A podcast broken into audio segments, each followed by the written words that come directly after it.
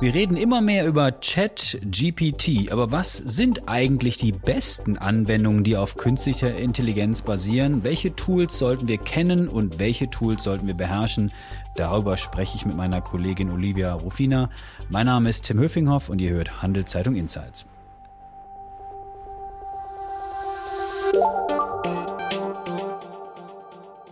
Hallo Olivia.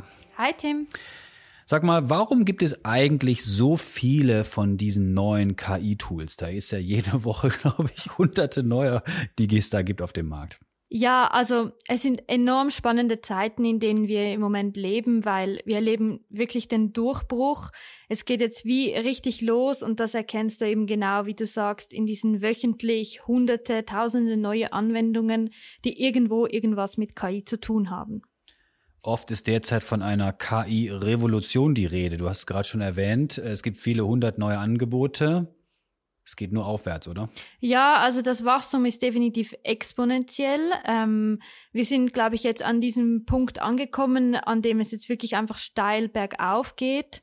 Ähm, ja, also es ist keine S-Kurve oder so, sondern es geht jetzt einfach wirklich nur noch hoch.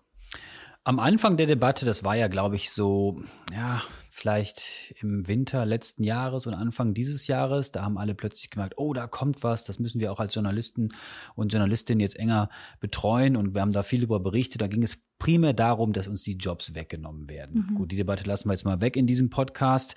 Auch über die Gefahren von diesen Tools ist viel geredet worden, dass die vielleicht äh, Ergebnisse liefern, die nicht so gut sind. Aber halten wir fest, die KI-Tools gehen nicht weg. Wir müssen uns damit beschäftigen, ob wir wollen oder nicht. Sag mal, du hast ja äh, viele jetzt auch schon getestet. Ist es so, dass ChatGPT da jetzt führend ist? Ist so das das beste Tool, was es auf dem Markt gibt? Oder wie ist deine Einschätzung? Also das beste Tool kann man jetzt so nicht sagen, weil es kommt immer auf das Bedürfnis der Anwenderin oder des Anwenders an. Aber ChatGPT oder eben das GPT-Modell, auf dem es läuft, ist definitiv das ausgereifteste, das es zurzeit auf dem Markt gibt. Diese Folge wird von Schroders Schweiz präsentiert. Schroders ist einer der ersten Vermögensverwalter, der in seinen Portfolios auch Naturrisiken berücksichtigt. Was der Schutz unserer Natur mit Geldanlage zu tun hat, erfahren Sie auf schroders.ch. Sag mal, jetzt lese ich davon, dass es Version 3, 4 und andere gibt, äh, bezahlbar, nicht bezahlbar, also verpflichtend, dass man, dass man da Geld in die Hand nimmt. Wie geht's denn jetzt weiter mit dem Tool? Es verfeinert sich immer besser und wird wahrscheinlich auch teurer werden, oder? Genau, seit gut zwei Wochen ist jetzt ähm, GPT auf dem Modell 4 am Laufen. Das ist laut dem Unternehmen OpenAI, das das entwickelt, ähm, effizienter und viel leistungsfähiger als Modell 3. Ähm, es gibt Gerüchte, dass sie auch bereits schon an Modell 5 dran sind. Ähm, die Gerüchte gehen sogar so weit, dass GPT-5 oder GPT-5, wie das heißt, ähm, dann sogar so Art Domänen aufweist, in denen man dann wie sagen kann, ähm, hey, ich habe jetzt spezifische Sport- oder Finanzfragen und dann wechselt man in die Domäne Finanzen und GPT zapft dann wie noch eine andere Ecke an Informationen und Daten an, um thematisch bessere und noch spezifischere Antworten zu liefern. Aber das sind nur Gerüchte und OpenAI hat offiziell noch nichts bestätigt. Letzte Woche haben sie jetzt den zehntägigen Geburtstag von GPT-4 gefeiert und dementsprechend auch kein Veröffentlichkeitsdatum für 5 gegeben. Über ChatGPT haben wir jetzt schon viel geredet. Viele von uns haben es auch schon mal probiert und sind fasziniert auch, wie schnell die Ergebnisse dort geliefert werden. Manche sind auch erschrocken, äh, welcher Schwachsinn da zum Teil zusammengeschrieben wird. Also man muss das immer nochmal genau anschauen, Absolut. was diese Maschine einem da liefert. Ähm, jetzt lassen wir mal ChatGPT hinter uns. Du testest ja für uns viele verschiedene Anwendungen. Sag mal, welche muss ich denn sonst so kennen? Welche muss ich gehört haben? Welche sollte ich mal ausprobieren? Vielleicht kannst du uns mal eine kleine Auswahl vorstellen. Ähm, noch kurz auf deinen ersten äh, Teil der Frage. Du hast letzten Podcast gesagt, du hättest GPT noch nie ausprobiert. Hast du es derzeit ich geschafft? Ich habe ausprobiert und okay. bin fasziniert und okay, erschrocken super. zugleich. Also ich habe meine Hausaufgaben gemacht. Super. Ähm, ja, dann kann ich dir gleich sagen, was du als nächstes ausprobieren kannst. Let's hear it.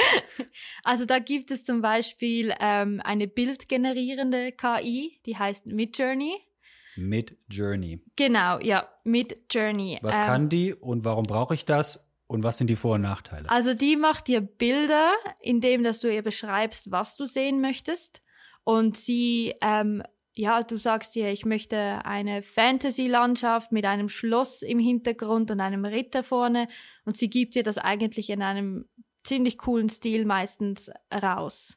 Das kommt gut. Ja, es kommt gut, aber weil es halt eben so kreativ ist, ist ein großer Nachteil an Midjourney, dass es technisch sehr spezifische Eingaben braucht. Da wäre zum Beispiel die bildgenerierende KI DALI 2 von, auch von OpenAI, die ChatGPT machen, ähm, ein bisschen userfreundlicher, weil es mit simpleren Eingaben funktioniert.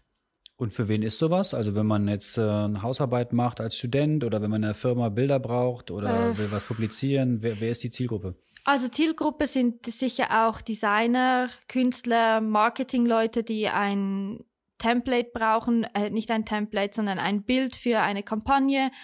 Aber auch ähm, wenn man in einem kreativen Job arbeitet und man braucht eine Referenz für ein Projekt, das man macht, kann man sich über Midjourney das Referenzbild geben lassen und es dann dementsprechend selber auch umsetzen. Und die Künstler, die dann merken, dass sie arbeitslos werden bald. ja, arbeitslos werden die, glaube ich, nicht so schnell, ähm, aber Midjourney hat schon sehr kreative Sachen drauf, ja. Gibt es noch andere, die ich kennen muss? Ähm, ja, besonders als Journalist könnte dir vielleicht Language Tool helfen, weil Language. Zum Übersetzen oder? Nein, ähm, Übersetzen ist immer noch DeepL der Deep stärkste. L, die sind wirklich gut, ja. DeepL, aber Eine Kölner Firma, die wirklich sehr, sehr gut sind, muss ich sagen. Ja, ja, ähm, fürs Übersetzen. Aber Language Tool äh, liest Korrektur. Also ah, okay. du kannst dann ähm, deinen Text wie reinkopieren und es zeigt dir mit verschiedenen Farben, markiert es dir die Fehler. Es zeigt dir, ähm, ist, ist es ein Rechtschreibfehler, ein Stilfehler und das KI basierte daran ist, es gibt dir auch Umformulierungsempfehlungen. Wie würde es schöner klingen? Und sonst für andere Branchen oder andere Bereiche, was muss ich noch so kennen? Wenn du viel recherchieren musst, zum Beispiel für ein neues Produkt oder eine neue Dienstleistung, die auf den Markt soll, ähm, dann ist Topic Mojo sicher zu empfehlen. Topic Mojo, wie schreibt sich das? Wie Topic, Englisch und dann Mojo, M-O-J. Genau. Ja. Mojo, okay. Mojo. Topic Mojo. Topic Mojo. Und ja, es spricht derzeit auch nur Englisch und äh, Spanisch, glaube ich, weil ähm, es halt ein amerikanisches Tool ist. Was kann es?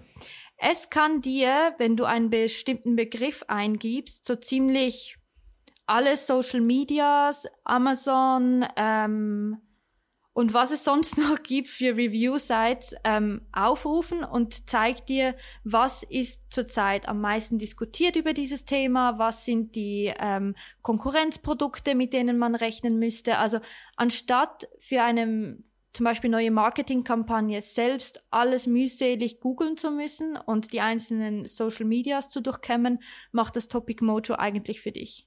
Hast du es mal probiert? Funktioniert das? Nein, es ist, ähm, ich habe es noch nicht probiert. Ich habe vor allem äh, Videos gesehen und äh, User Experiences.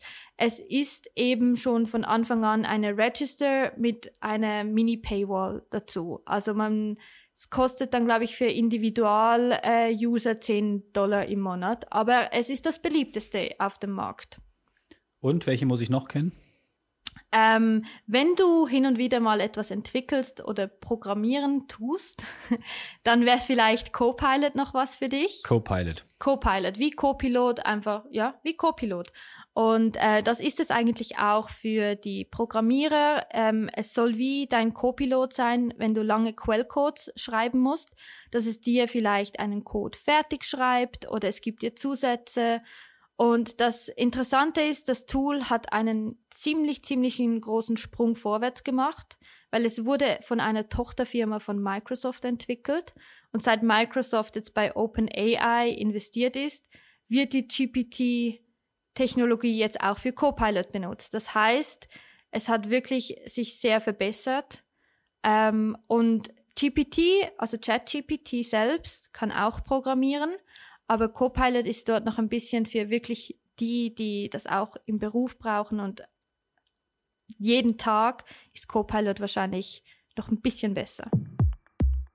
Diese Folge wird von Schroders Schweiz unterstützt. Wie Schroders Nachhaltigkeit in seinem Investmentprozess integriert und Fortschritte misst, erfahren Sie unter schroders.ch. Du, Olivia, sag mal, gibt es einen Überblick, wo man sich nochmal besser informieren kann? Also äh, es gibt ja hunderte, tausende neue Anwendungen. Gibt es da irgendwie eine also, Übersicht, wo man mal schauen kann, was ich wirklich brauche? Auch das gibt es, Tim. Wenn du dir spezifisch eine KI suchst, die jetzt hier vielleicht in diesen vier nicht erwähnt wurde oder die irgendwie du sonst einen spezifischen Fall hast, wo du denkst, da kann ich das mit KI ergänzen, ähm, dann gibt es there's an AI for that.com. Also wie ja, es hat eine KI für das auf Englisch. Sag's nochmal. There, there's what? There's an AI for that.com. Okay, wenn ich das in meinem Browser eintippe, da finde ich die Übersicht. Ja, und dort kannst du dann wirklich auch spezifisch eingeben, ich brauche Paraphrasing, ich brauche äh, einen Korrekturleser und es gibt dir dann wirklich eine Liste mit KIs, die's, die das machen. Sag mal, wenn ich jetzt in einer Firma arbeite, vielleicht eine IT-Abteilung. Wie soll ich denn jetzt mit diesem KI-Monster umgehen sozusagen? Soll ich warten, bis meine Firma jetzt mir sagt, welche Tools ich jetzt nutzen soll? Nein. Oder soll ich warten, bis mein Job weg eliminiert ist? Nein. Oder was muss ich jetzt machen? Weil ich muss mich ja damit beschäftigen. Ich kann ja nicht die Augen zumachen und sagen, ich will von KI nichts wissen. Es wird an Nein, mir vorbeiziehen. Das kannst du im Moment tatsächlich nicht. Was ich oder was auch viele Experten empfehlen, ist einfach ausprobieren dich, stürz dich rein, suche dir eine KI aus, vergleiche, benutze kostenlos. Es gibt viele kostenlose, die man einfach mal probieren kann. Wenn du merkst, hey, ich habe da einen Fall, kannst du es vielleicht auch in dein Team tragen und finden, könnten wir nicht diesen Prozess oder diese eine Aufgabe auf KI ausweiten, damit ähm, wir für andere Dinge mehr Zeit haben. Also genauso ähm, würde ich sagen, es ist mehr ein Zusammenspiel. Ich würde nicht warten, bis eine, also KI ersetzt deinen Job sowieso nicht. Es ist eine, eher eine Person, die KI benutzt. Deshalb werde diese Person und benutze die KI selbst. Und natürlich ist es auch ähm, vielleicht noch interessant, mit der IT-Abteilung zu schauen, ob die Infrastruktur, die Rechenleistung die, keine Ahnung, gut genug WLAN-Verbindung da ist, zum halt das auch dann effektiv in die Prozesse einzubetten. Um auch zu verstehen, wie es funktioniert, aber auch mehr über die Risiken zu lernen. Absolut. Ich meine, KI ist viele, also das hat jetzt alles sehr positiv getönt, aber ähm, ich meine, es gibt auch Bedenken gegenüber der KI, was Datensicherheit, äh, Datenschutz, ähm, die ganze, ja, ich meine, vor allem wenn man mit kundenspezifischen Daten arbeitet, hemmt es einen vielleicht, das alles bei ChatGPT einzu reinzukopieren und sich einen Bericht rausgeben zu lassen. Ich meine, was behält ChatGPT? Und ähm, ja, diese Datenschutzbedenken sind jetzt gerade in Italien aufgekommen, mhm. wo ähm, die italienische Regierung tatsächlich ChatGPT jetzt offline genommen hat und mit OpenAI zusammen jetzt eine Lösung sucht. Das ist der Anbieter von dem Tool. Genau, OpenAI und Sam Altman ist der CEO davon. Der war jetzt gerade in Italien, hat auch getweetet, er freut sich wieder hinzugehen. Wunderschönes Land. er muss ein Projekt retten, das ist nicht verboten. Er muss ein Projekt retten. Ja klar, weil die Regulierung ist natürlich immer hinterher und alle wachen ja. jetzt auf und versuchen so schnell wie möglich dagegen zu halten, weil die Vorteile groß sind, aber die Nachteile natürlich auch. Du hast es erwähnt, jetzt haben kürzlich einige IT- und Tech-Experten auch einen sofortigen Stopp an den Arbeiten an solchen KI-Modellen gefordert. Da waren auch sehr bekannte Persönlichkeiten dabei. Was ist da rausgekommen? Ähm, das war natürlich, war da, hatte da der berühmt-berüchtigte Milliardär Elon Musk seine Finger mit im Spiel und ähm, aber auch andere Schwergewichte aus der Tech-Branche haben diesen offenen Brief unterschrieben. Also Apple-Mitgründer, Steve Wozniak war glaube ich dabei, genau, Skype-Mitgründer, Skype, ja. Jan Tallinn. Genau. All diese Leute fordern jetzt, dass für sechs Monate lang eine Pause eingelegt wird bei KI. Macht natürlich keiner. Es gibt viele Leute, die das begrüßen. Expertinnen und Experten denken, ja, diese Verschnaufpause in Anführungszeichen würde dafür sorgen, dass man ähm, Regulatorien und Best Practices rausfinden könnte und mal einfach wirklich einen Schritt zurücknimmt und schaut, wie verändert das unsere Arbeitswelt, unsere Welt im Generellen. Aber machen wir uns nichts vor, die Staaten äh, regulieren natürlich nicht so schnell, die Aufsicht Nein. kommt nicht hinterher. Du hast von dem exponentiellen Wachstum gesprochen, Nein. hunderte neue Produkte, die am Start sind. Also da ähm, Ja. läuft, läuft die Aufsicht hinterher sozusagen. Ja, der Staat hinkt definitiv dem Thema KI hinterher. Ähm, das hat auch ähm, eine Expertin, mit der wir ja gesprochen haben, und viele andere gesagt, dass ähm, es braucht Regulierung und diese muss in irgendeiner Form demnächst erscheinen. Du, noch eine letzte Frage hier im Podcast. Gibt es denn auch ein, ein KI-Tool sozusagen, das äh, mich nicht ersetzt, aber mir vielleicht hilft, diesen Podcast noch viel schöner zu machen? Ja, und das Nein, wirklich. Ja, es gibt ein Tool, es gibt ein Tool, das dir deinen Podcast-Job ähm, entweder abnehmen könnte oder ähm, verhilft. Das heißt Murph AI, Murph AI. M-U-R-F.ai. Und das ist ähm, eine AI, eine Text-to-Speech. Also das sind KIs, die, ähm, in die man einen Text eintippen kann. Und dann kannst du wählen, was für einen Sprecher du brauchst. Brauchst du eine angenehme Podcast-Stimme? Brauchst du einen Corporate Coach, der mit Motivation dahinter kommt? Und der wird dir dann, wie die Website sagt, lifelike Voices geben, die dir dein Video, dein Podcast oder so sprechen. Fehlerfrei.